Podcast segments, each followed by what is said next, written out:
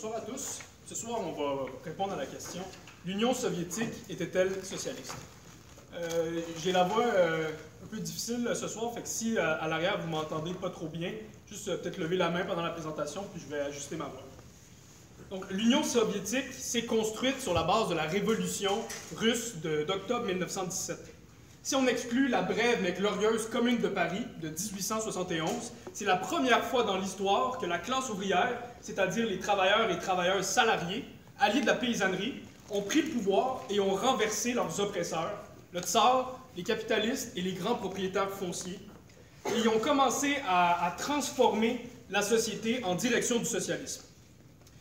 Le régime politique d'octobre a été le régime le plus démocratique qu'on a connu dans l'histoire humaine les travailleurs et les paysans russes contrôlaient la politique et l'économie à travers leurs assemblées générales de milieux de travail, à travers leurs conseils ouvriers, les soviets, qui étaient euh, élus à l'échelle municipale, régionale, nationale, etc., et fédérale.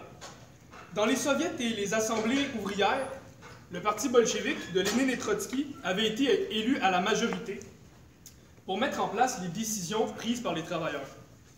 Mais comment est-ce que ce régime-là s'est transformé dans la terrible dictature stalinienne, un système totalitaire? Comment est pourquoi est-ce que la révolution a été trahie? Dans les livres d'histoire, euh, dans les grands médias, on nous explique que l'Union soviétique, ça démontre que le socialisme est impossible. Mais ce soir, j'aimerais vous présenter une histoire alternative qui montre que le socialisme est possible, même si l'URSS, malheureusement, n'a jamais atteint le socialisme. Marx et Engels pensaient que la révolution allait éclater d'abord dans les pays capitalistes avancés. Sauf que la chaîne des pays capitalistes d'Europe s'est brisée à son maillon le plus faible, la Russie tsariste, qui se trouvait à mi-chemin entre le capitalisme et le féodalisme.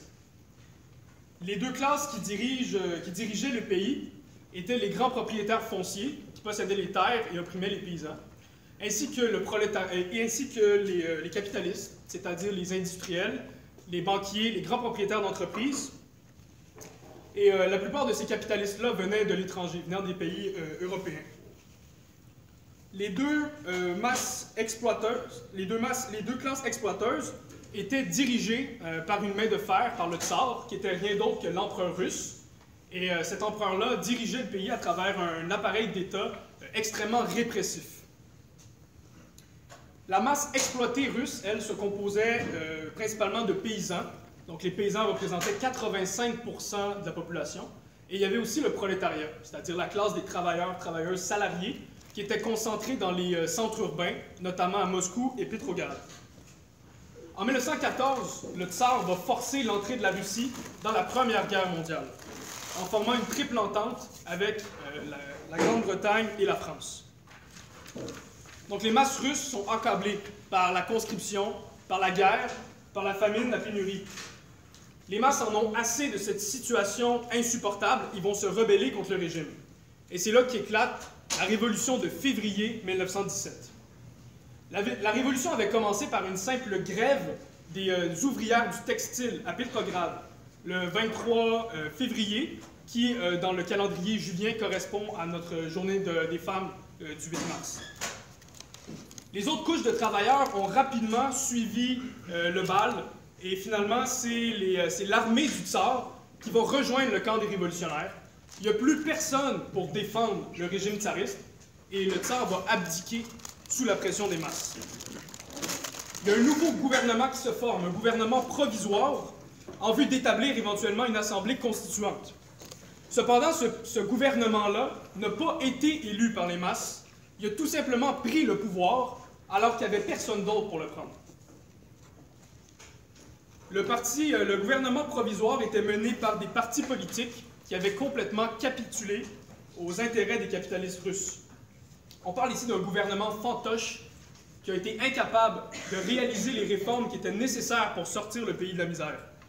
Le gouvernement provisoire n'a pas sorti le pays de la Première Guerre mondiale, n'a pas donné la terre aux paysans, il les a laissés aux mains des grands propriétaires fonciers, le gouvernement provisoire n'a pas donné la journée de 8 heures qui était nécessaire aux travailleurs et travailleuses. Donc l'insatisfaction grandit dans le pays et les masses opprimées commencent à comprendre de plus en plus c'est quoi la nature de cette révolution de février. Donc c'est une révolution qui a permis de se débarrasser de la domination du tsar, mais qui n'a pas réglé les problèmes fondamentaux de la société. Le gouvernement voulait garder intact euh, le pouvoir des capitalistes ainsi que les privilèges des grands propriétaires fonciers. Le gouvernement provisoire se dirigeait vers la consolidation d'une nouvelle république russe capitaliste. On doit maintenant se demander qu'est-ce que ça signifie une Russie qui deviendrait pleinement capitaliste. Ça signifie que les travailleurs vont demeurer exploités par leurs patrons. Donc les travailleurs salariés sous le capitalisme ne possèdent pas les entreprises, ne possèdent pas les moyens de production, c'est-à-dire les machines, les outils de travail, les matières premières. Tous ces moyens de production appartiennent aux patrons, aux industriels et aux banquiers. Les travailleurs possèdent, seulement leur force de travail, leur capacité à travailler, et doivent l'échanger à tous les jours contre un salaire pour pouvoir survivre. Sous le capitalisme, les travailleurs produisent euh, dans les usines des, marchandises dont la valeur dépasse considérablement ce qu'ils reçoivent en salaire. Les travailleurs ne sont pas payés pour ce qu'ils produisent, mais sont payés seulement pour qu'il y ait assez pour revenir travailler le lendemain, c'est-à-dire qu'il y ait un toit, des vêtements, quelques repas, euh, des, des biens pour élever les enfants, les nourrir. Et c'est justement parce que les travailleurs produisent plus de richesses que ce qu'ils reçoivent en salaire que les capitalistes peuvent faire du profit en vendant les marchandises créées par leurs employés. Dans notre système capitaliste, les propriétaires d'entreprises ont le contrôle total sur les richesses produites et vont seulement investir leur argent pour pouvoir faire plus d'argent en exploitant plus de travailleurs. Pourquoi les, capitalistes investiraient dans la gratuité scolaire, dans euh, un service de santé efficace et gratuit, pourquoi ils investiraient dans des technologies vertes? L'apprentissage, la santé, l'écologie, ça ne rapporte pas de profit. Les socialistes, eux, expliquent que pour que cette richesse puisse retourner dans la société, au lieu d'aller financer les manoirs des riches capitalistes qui sont sur des plages dans le sud, ben, il faut que les travailleurs se réapproprient ces richesses-là qu'ils ont créées eux-mêmes. Il faut que les travailleurs exproprient leurs exploiteurs qui prennent le contrôle des milieux de travail, qui nationalisent les piliers fondamentaux de l'économie, les mines, les forêts, l'énergie, les télécommunications, les transports. En collectivisant les euh, entreprises privées, les travailleurs pourraient organiser la production eux-mêmes de manière démocratique, sans être soumis à la cadence des machines et au dictat des patrons, qui servent seulement euh, à engranger plus de profits pour la minorité exploiteuse. Les masses russes se sont retrouvées devant cette alternative-là. Soit la Russie devient complètement capitaliste, comme les autres puissances impérialistes, ou sinon la Russie prend le chemin de la révolution socialiste. La révolution socialiste, c'est une révolution qui est faite par les masses elles-mêmes, à travers leurs organes politiques de démocratie directe, qui permettent de transformer radicalement comment on produit et comment on redistribue les richesses comment on s'organise politiquement et comment on décide du sort de notre société. Lorsqu'on va avoir transformé la société, aboli le, marché capitaliste, aboli la propriété privée capitaliste, dans la majorité des pays, on aura alors atteint le socialisme, une société où l'économie et la vie sociale sont contrôlées démocratiquement par les masses. La mécanisation du travail nous va, nous permettre de nous débarrasser progressivement des tâches ingrates reliées à la production industrielle, à l'entretien des machines. Et les humains sous socialistes pourraient se consacrer à travailler seulement quelques heures par semaine, se consacrer à la science, à l'art, à la vie communautaire. Et si la société socialiste est capable d'aller encore plus loin dans la création d'une abondance de biens et de services, dans le respect euh, maximal de l'environnement, alors, l'humanité pourra atteindre encore un nouveau stade de développement, ce qu'on peut appeler la société communiste. Si le communisme finit par advenir dans le futur, on sera tellement efficace pour produire des denrées qu'on n'aura plus besoin de compter nos heures de travail, d'avoir des prix sur les denrées, on n'aura plus besoin de compter l'argent. On pourra alors abolir l'argent, les salaires, les prix, abolir les mécanismes capitalistes qui vont encore subsister sous le socialisme et qui nous permettent de planifier la production. Mais on va maintenant s'arrêter euh, à vouloir imaginer ce que pourrait devenir cette humanité future communistes, post-communistes. Et on va revenir à nos travailleurs russes, parce que pour eux, la question de la révolution socialiste, c'était maintenant une question de vie ou de mort. La révolution de février 1917 n'a pas été une révolution socialiste. Ça va prendre huit mois pour que les travailleurs et les paysans tirent la conclusion qu'il faut une deuxième révolution, une révolution socialiste cette fois, et ça va être la révolution d'octobre 1917. Pendant ces huit mois, de février à octobre, les travailleurs et les paysans vont apprendre à la dure ce que signifie leur nouveau gouvernement provisoire, c'est-à-dire celui qui représente les intérêts des capitalistes. La guerre mondiale continue, les gens meurent de faim, on se tue au travail, les manifestations et les grèves sont durement réprimées par l'État. Les capitalistes vont même se rallier à un général fasciste pour faire un coup d'État parce que le gouvernement provisoire est trop modéré dans ses manœuvres. Dès février, les travailleurs vont mettre en place leur propre organe politique révolutionnaire. C'est la renaissance du Soviet de Petrograd qui avait existé pendant la première révolution russe en 1905 révolution qui n'avait pas permis, qui n'avait pas réussi à démettre le tsar. Soviet, c'est un mot russe qui signifie, qui signifie conseil. Les soviets, c'est des conseils politiques des travailleurs qui sont formés de délégués, de délégués élus et révocables à tout moment, qui ont été choisis à travers les assemblées générales des travailleurs dans chaque milieu de travail. Le soviet ou le conseil ouvrier représente la forme par excellence de démocratie directe une démocratie radicale des travailleurs. Là où les gens à la base contrôlent les décisions, contrairement à notre pseudo-démocratie libérale, où on vote aux quatre ans pour ça va être qui le représentant des capitalistes qui va nous gouverner puis qui va nous, nous forcer à fermer notre gueule. Donc le premier soviet commence à Petrograd, mais euh, les soviets vont rapidement se répandre à l'échelle de toute la Russie. Pourtant, ce ne sont pas les soviets qui sont au pouvoir c'est le gouvernement provisoire. Donc, dès février, la Russie se retrouve dans une situation de double pouvoir, et c'est une situation extrêmement instable et qui appelle à être résolue. Et la question, c'est finalement qui va contrôler le pays? Les capitalistes ou les travailleurs et les paysans?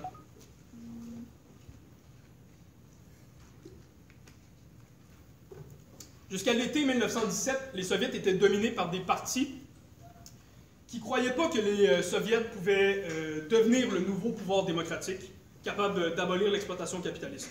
Il y avait cependant une organisation qui avait tiré la conclusion que les soviets pouvaient et devaient prendre le pouvoir. C'est le parti bolchevique. Donc le parti bolchevique, c'était une organisation révolutionnaire formée de militants marxistes qui voulaient abolir le capitalisme mondial.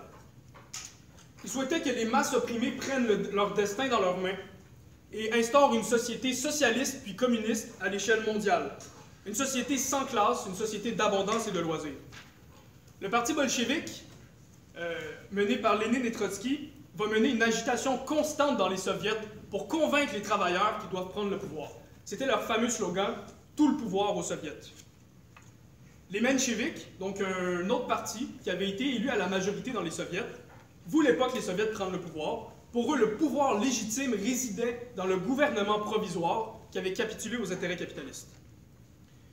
Les travailleurs et les paysans dans les soviets vont se rendre compte progressivement que le gouvernement provisoire est incapable de donner les réformes nécessaires.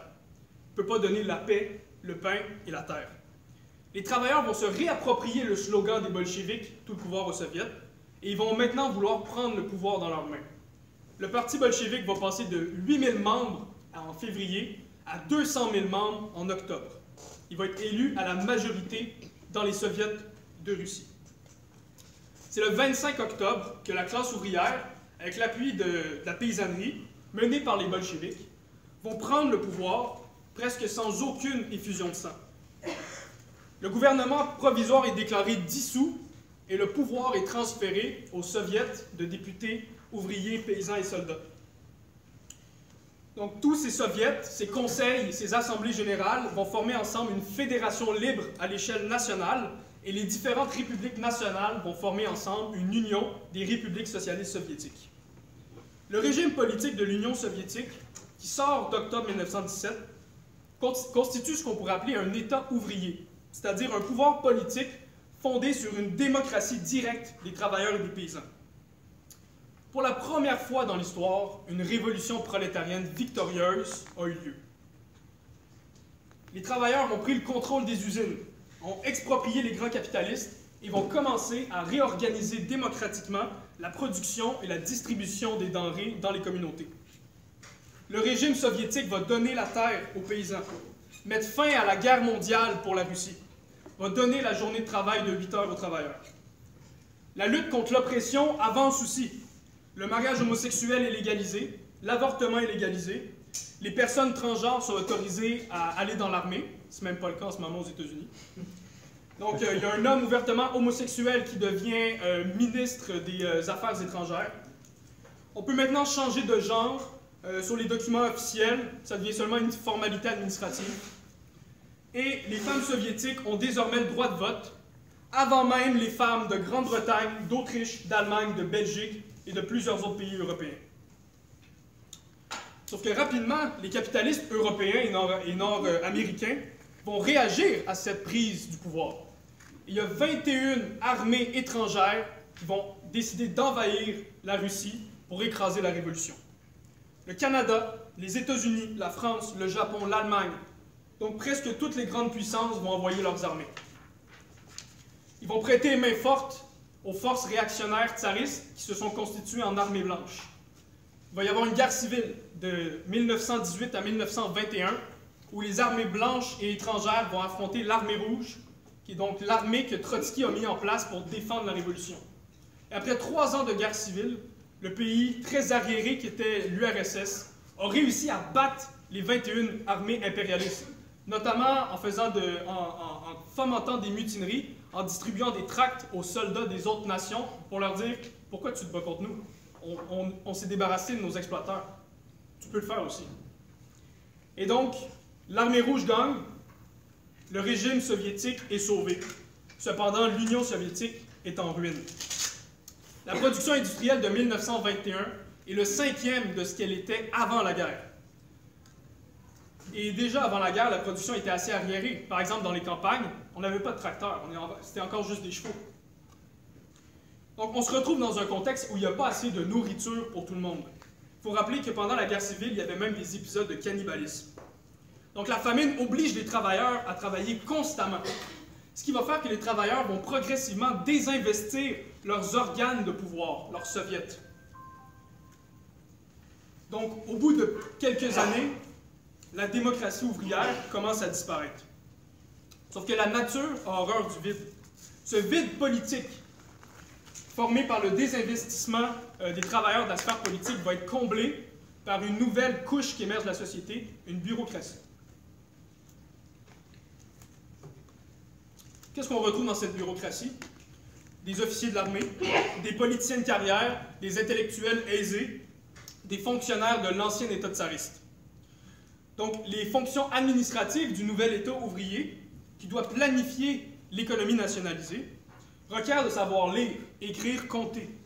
Sauf qu'en Russie, 70% de la population est analphabète. Ce qui fait que les fonctions administratives pouvaient difficilement être occupées par des ouvriers et des paysans. Donc il a fallu utiliser des administrateurs de l'ancien régime tsariste. Peu d'entre eux étaient vraiment révolutionnaires. Donc sur le terrain de la famine, sur le terrain de la misère socialisée, commence à se développer le besoin d'un arbitre qui décide qui peut manger et qui doit attendre. La bureaucratie devient socialement nécessaire là où il y a des euh, antagonismes à atténuer. Le parti bolchevique se retrouve lui aussi complètement changé.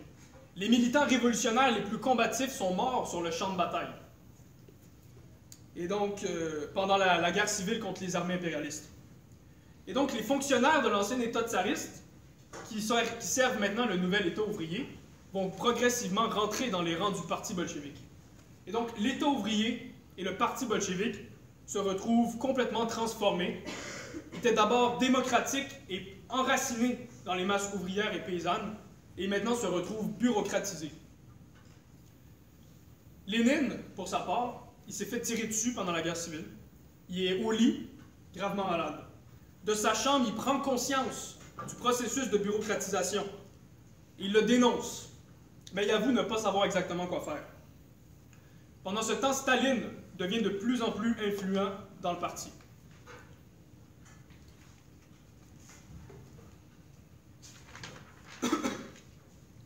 Lénine confie à Trotsky qu'il se méfie de Staline et qu'il faut trouver une façon pour réduire son influence. Mais Lénine meurt en 1924. Staline devient le secrétaire général du parti bolchevique et devient de facto le dirigeant de l'URSS. La nouvelle bureaucratie soviétique, dans le parti et dans le gouvernement, a choisi Staline pour représenter ses intérêts.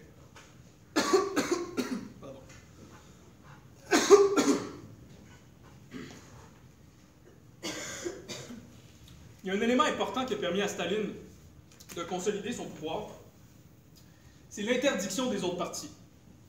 Dans la guerre civile contre les forces contre-révolutionnaires et l'armée blanche, le parti bolchevique avait adopté une mesure d'urgence, qui était une mesure temporaire. C'était l'interdiction des partis et des factions. Donc c'est une mesure d'urgence qui s'imposait dans un contexte où les bolcheviks et les représentants des soviets se faisaient tirer dessus et se faisaient mettre des bombes dans leurs buildings par les partis d'opposition qui voulaient le rétablissement du régime tsariste.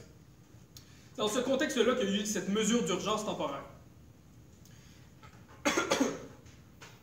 les révolutionnaires qui voulaient, qui savaient que cette mesure devait être temporaire, qui savaient qu'il fallait, après la guerre civile, donner le plein pouvoir aux soviets, à la démocratie ouvrière, mais ces militants révolutionnaires sont morts au combat. Et ce qui reste dans le parti, c'est des bureaucrates, justement, ceux qui n'étaient pas présents pendant la Révolution. Et ces gens-là vont voir l'interdiction des partis comme quelque chose qui peut servir leur pouvoir. La mesure d'urgence finit par devenir la norme. On assiste à la fusion progressive du parti bolchevique, appelé maintenant Parti communiste, et de l'État euh, ouvrier. La fusion du parti et de l'État va permettre à la bureaucratie d'usurper le pouvoir et d'écraser la démocratie. Les soviets, locaux, les soviets locaux vont perdre de plus en plus du pouvoir et vont devenir des organes fantoches actionnés par la bureaucratie. Staline devient le défenseur du parti unique. Plus tard, dans l'histoire humaine, euh, ce sera maintenant au tour des maoïstes de défendre ce principe antidémocratique. Et c'est un principe, le parti unique, qui est encore défendu malheureusement par beaucoup de gens qui se réclament du communisme.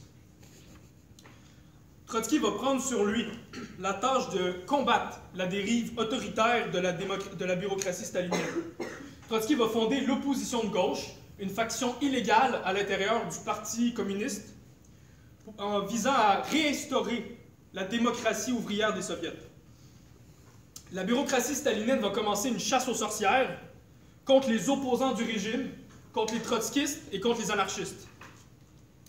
Les dissidents sont purgés du parti sont envoyés dans les goulags des nouveaux camps de travail forcé. Trotsky est exilé de l'URSS par Staline en 1929. Mais il reste encore des vieux bolcheviks dans le parti, ceux qui étaient présents pendant la révolution d'octobre. Et Staline doit s'en débarrasser pour asseoir son pouvoir. Il va assassiner, exiler et, pousser au suicide la presque totalité des vieux bolcheviks qui étaient présents dans le comité central du parti bolchevique.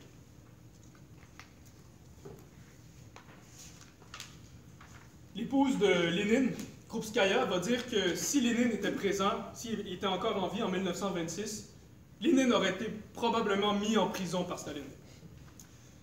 Donc ça montre en fait que le, stalinisme est, en rien la continuation du bolchevisme ou du léninisme, mais il y a une rivière de sang qui traverse les deux. Et cette rivière de sang, c'est le point tournant qui marque ce qu'on peut appeler la contre-révolution politique mise en place par Staline contre la démocratie ouvrière des soviets. C'est alors là que se voit se consolider le régime autocratique et totalitaire de la bureaucratie. Il faut aussi souligner que ce nouveau régime euh, totalitaire a été désastreux pour les femmes et les minorités sexuelles. Les femmes doivent maintenant être fières de retourner au foyer pour se consacrer à l'éducation des enfants et à faire des enfants. En 1933, l'homosexualité est interdite et passible, passible d'une peine allant jusqu'à 5 ans de travaux forcés la propagande stalinienne va lier les comportements homosexuels au fascisme. Bref, avec la montée de la bureaucratie, qui a ses privilèges bien à elle, avec la montée des inégalités entre la bureaucratie et les masses, il est clair que l'Union soviétique n'était pas socialiste. On peut alors se poser la question, pourquoi est-ce que les bolcheviks ont, mené la classe ouvrière au pouvoir et que ça mener à ce désastre? Pourquoi est-ce qu'on a fait la révolution alors qu'il n'y avait pas les conditions pour l'émergence du socialisme? Les marxistes ont toujours vu le socialisme comme un projet international. Les bolcheviks savaient que la Russie ne pouvait pas atteindre le socialisme par elle-même. La révolution russe se voulait l'étincelle d'une révolution socialiste mondiale qui allait embraser l'Europe puis le restant du globe. Le régime soviétique issu de la révolution d'octobre pouvait, euh, seulement rester sain et euh, entamer la transition vers le socialisme que s'il recevait de l'aide d'au moins un pays industriel avancé. En recevant des techniciens, de la machinerie, euh, en, recevant des ressources d'un seul pays, ça pourrait sortir de la Russie de son arriération économique. Mais en fait, la Russie a bien été une étincelle révolutionnaire. De 1917 à 1923, il y a des mouvements révolutionnaires qui ont éclaté partout euh, en Europe, notamment en, Hongrie, en Italie, en Finlande, aux Pays-Bas, en Allemagne. La grève générale héroïque de Seattle en 1919, la grève générale de Winnipeg en 1919, où les policiers de Winnipeg ont même rejoint le camp des grévistes Plusieurs, euh, il y a aussi la, en 1927 la première révolution chinoise qui a malheureusement échoué.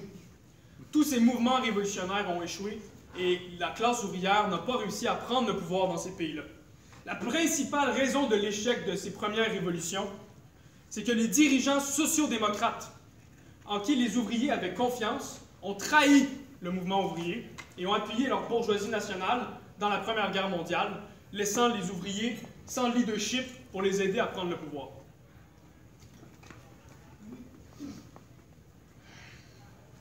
Les Russes se sont surtout tournés vers l'Allemagne, le pays euh, très proche d'eux et un pays très fort, très avancé. En 1919, première révolution allemande qui échoue malheureusement.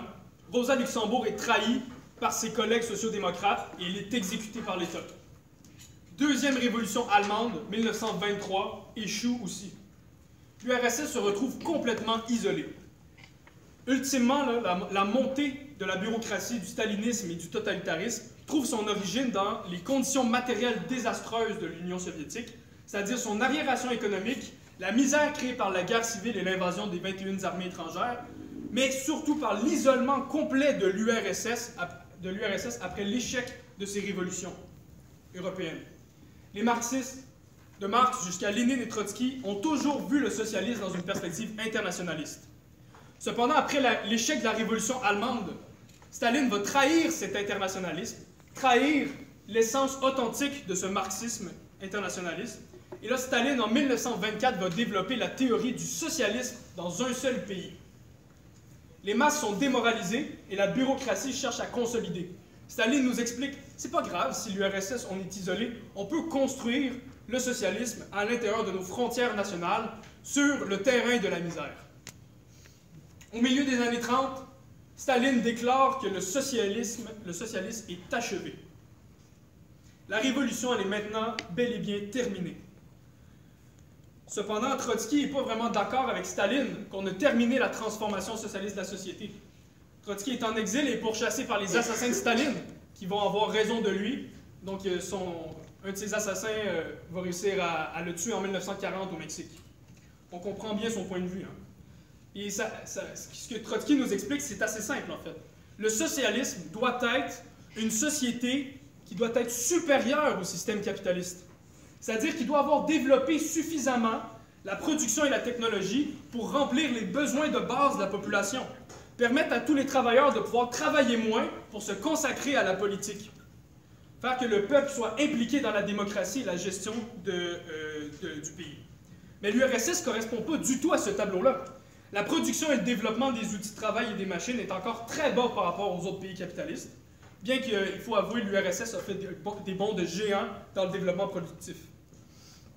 Les gens ont faim et leurs besoins de, base ne sont pas comblés. Les gens travaillent d'arrache-pied et ne s'investissent pas dans la démocratie. On n'a pas de démocratie ouvrière, on a ici un État totalitaire dictatorial mené d'une main de fer par la bureaucratie. Donc le thème de la discussion ce soir, l'Union soviétique était-elle socialiste? Donc la réponse de Trotsky est catégorique. Non, l'URSS n'était pas socialiste, elle était encore moins communiste. Cependant, l'Union soviétique n'était pas non plus capitaliste. La majorité de la production était nationalisée. Il n'y avait pas de riches industriels ou banquiers qui possédaient de façon privée les entreprises et qui faisaient du profit sur la base de la classe ouvrière. Est-ce qu'on peut dire alors que la bureaucratie, c'était comme une nouvelle classe exploiteuse? Est-ce qu'en fait l'URSS ne serait pas une forme de capitalisme d'État? Trotsky nous explique que ce serait une erreur de croire ça. Les bureaucrates ne possèdent pas les moyens de production, c'est-à-dire les usines, les machines. Les bureaucrates ne font pas de profit. Les entreprises sont nationalisées, c'est-à-dire qu'ils appartiennent à l'État ouvrier. Mais on peut dire en quelque sorte que l'État ouvrier appartient à la bureaucratie. La bureaucratie, c'est comme un parasite qui s'est greffé sur l'État ouvrier. Donc, l'économie euh, soviétique n'est pas une économie de libre marché et de propriété privée, c'est une économie collectivisée et planifiée. On peut donc dire que la, la contre-révolution qui a été menée par les staliniens, c'est une contre-révolution politique, où le pouvoir est passé des masses aux mains de la bureaucratie. Donc, l'économie reste nationalisée et il n'y a pas eu un retour aux relations capitalistes de production. Si l'URSS avait été planifiée de manière démocratique à travers les soviets et les assemblées générales des travailleurs, on aurait pu se rapprocher davantage du socialisme. Mais comme l'URSS était planifiée de façon bureaucratique par une minorité de fonctionnaires déconnectés de la vie réelle des gens, et que ces bureaucrates tiraient leurs privilèges et leurs conditions de vie sur la base de, leur rôle de planificateur, donc il est clair que euh, l'URSS n'avait pas atteint ce socialisme-là. L'URSS n'était pas une nouvelle classe exploiteuse, mais c'était une strate ou une couche qui s'est dissociée de la masse des gens et qui dirigeait le pays. L'URSS était ni capitaliste ni socialiste et était à mi-chemin entre le capitalisme et le socialisme. Mais avec la consolidation de la bureaucratie, l'Union soviétique s'éloigne de plus en plus de la possibilité d'arriver au socialisme. L'URSS est donc dans une phase transitoire entre capitalisme et socialisme. Et cette phase transitoire comporte deux moments clés. D'abord, la constitution d'un État ouvrier sain et démocratique issu de la Révolution d'octobre, puis sa dégénérescence, la dégénérescence de la Révolution, et l'État ouvrier est devenu bureaucratiquement dégénéré. Pendant que Trotsky était encore en URSS, il pensait que le processus de bureaucratisation pouvait être, renversé. Mais après son exil, après la chasse aux sorcières des staliniens, Trotsky doit changer sa perspective. Dans son livre La Révolution trahie, il explique que la seule manière de conserver les acquis de la Révolution d'octobre, c'est de mener une révolution politique, que les masses renversent la bureaucratie, se réapproprient le contrôle de l'économie nationalisée et la planifient de façon démocratique à travers leurs soviets. L'économie planifiée a besoin de la démocratie ouvrière, comme l'organisme a besoin d'oxygène. La révolution politique était la seule manière de remettre l'URSS sur la voie du socialisme. Cependant, cette révolution politique n'a jamais eu lieu, malheureusement. La bureaucratie va maintenir l'économie planifiée aussi longtemps que ça va servir ses intérêts. Sauf qu'à la fin des années 80, l'économie nationalisée ne fonctionnait plus. Les bureaucrates étaient incapables de gérer euh, l'entièreté de l'économie à eux seuls, à cause qu'il n'y avait pas la démocratie ouvrière pour les aider. L'économie est entrée en stagnation, et dans ce contexte, s'ils voulaient préserver leurs privilèges, il fallait commencer à regarder vers la possibilité de rétablir la propriété privée capitaliste. Ah, c'est bien beau de jouir de privilèges, mais ce serait donc encore mieux si on pouvait la transmettre ces privilèges à nos enfants. Et en 1991, l'URSS abandonne l'économie nationalisée et privatise massivement la plupart des secteurs industriels. La restauration du capitalisme a été organisée par la bureaucratie d'État et énormément de bureaucrates se sont transformés en propriétaires privés, en capitalistes des grandes entreprises et pouvaient maintenant tirer leur profit de l'exploitation de la classe ouvrière. La restauration du capitalisme en URSS va plonger le pays dans des crises économiques, dans le chômage, la pauvreté. On a la montée de l'alcoolisme, du crime, du racisme, le retour de la prostitution. Donc j'aimerais dire que les conditions qui existaient en URSS et qui ont permis la dégénérescence de la révolution n'existent pas à l'heure actuelle dans les pays capitalistes avancés. La dégénérescence s'explique avant tout par le fait que l'URSS est un pays arriéré économiquement, qui se retrouvait isolé des autres pays après l'échec des révolutions européennes. Dans nos pays, le niveau d'éducation est extrêmement élevé, beaucoup plus qu'en URSS. Le, niveau d'alphabétisation est très élevé aussi. Donc les travailleurs peuvent accomplir les tâches de base d'un État ouvrier. La production de nourriture est, faramineuse. On a assez de bouffe pour nourrir 12 milliards de personnes. Alors que dans notre système capitaliste mondial, il y a encore des famines dans le monde. Des centaines de milliers, voire des millions de personnes qui n'ont pas assez pour manger. On vit dans une société qui a un énorme potentiel pour, pour, créer une société d'abondance. Les ressources sont suffisantes pour donner à tous selon leurs besoins.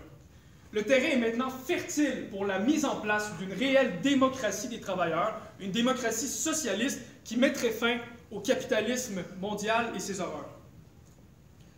Donc pour conclure, pendant son exil, Trotsky a passé le restant de sa vie à reconstruire les forces du marxisme pour s'opposer au régime dictatorial de Staline. Après que la troisième internationale, l'internationale communiste dirigée par Staline, qui était en fait sa machine de guerre pour les intérêts de la bureaucratie, Trotsky a entrepris de construire la quatrième internationale. Mais Trotsky est mort assez vite, 1940, et la quatrième s'est peu à peu disloquée. Les marxistes se sont retrouvés de nouveau isolés. Donc l'organisation dans laquelle je milite, l'organisation qui euh, organise cet événement ce soir, la riposte socialiste, nous on fait partie de la tendance marxiste internationale. La tendance marxiste internationale est présente dans 40 pays sur, les, sur tous les continents, et on cherche à faire revivre les idées révolutionnaires qui trouvent leurs origines dans la première internationale de Marx et de Engels, qui trouvent leurs origines dans le parti bolchevique de Lénine et Trotsky, et dans la quatrième internationale. On a tous beaucoup à apprendre de l'expérience de la révolution russe de 1917. Pour la première fois dans l'histoire, le prolétariat a pris le pouvoir, a renversé le capitalisme et a entré sur la voie du socialisme. C'est grâce au rôle du parti bolchevique que les ouvriers et les paysans russes ont pris confiance en eux et sont arrivés à la conclusion qu'ils devaient prendre le pouvoir. Il nous faut construire un nouveau parti marxiste de masse au Québec, au Canada, partout dans le monde, pour amener les travailleurs, les travailleuses, toutes les couches opprimées de la société sur la route de la révolution socialiste. Alors que le capitalisme est en crise à l'échelle mondiale depuis 2008, on est entré dans une période d'instabilité et il devient plus que nécessaire de construire les forces qui vont être capables de renverser le capitalisme mondial.